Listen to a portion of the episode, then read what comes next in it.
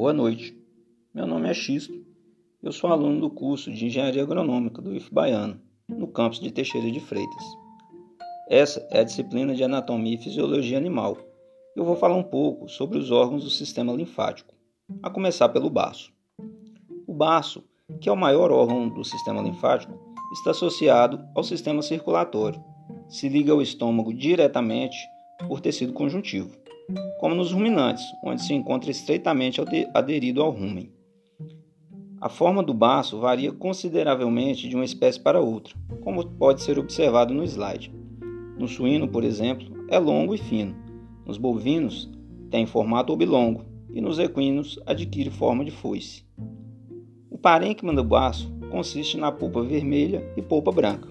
A polpa vermelha adquire coloração vermelho escuro por estar engurgitada em sangue.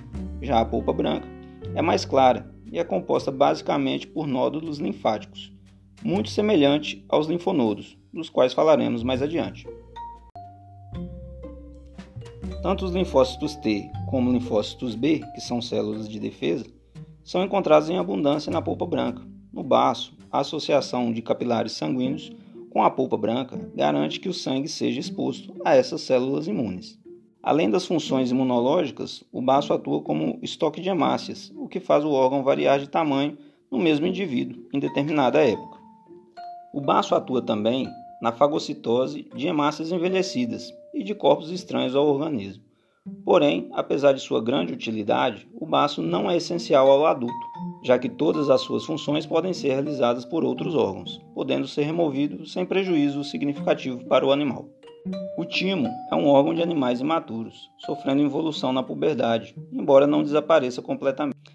Está cranial ao coração, com algumas porções se estendendo ventralmente ao longo da traqueia. Os componentes do tecido conjuntivo do timo formam os lóbulos, que são visíveis macroscopicamente. É no timo que linfócitos embrionários sofrem diferenciação e migram para outros tecidos linfáticos do corpo. Por fim, vamos falar sobre os linfonodos. Os linfonodos são nódulos de tecido linfóide disseminados ao longo do curso dos vasos linfáticos. Filtram a linfa e atuam como uma das primeiras defesas contra infecções, pois contém grande número de linfócitos e macrófagos.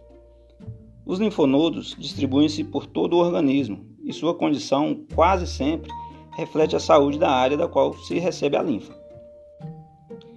Se uma área específica do corpo do animal estiver infectada, os linfonodos naquela área tendem a aumentar de tamanho, na medida em que a produção de linfócitos adicionais também aumenta, em resposta a antígenos liberados no nodo.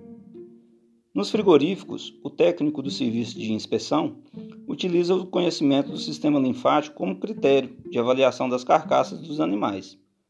Um nodo aumentado pode indicar tecido infectado ou canceroso na região drenada pelo nodo, e a carcaça pode ser parcialmente ou totalmente condenada.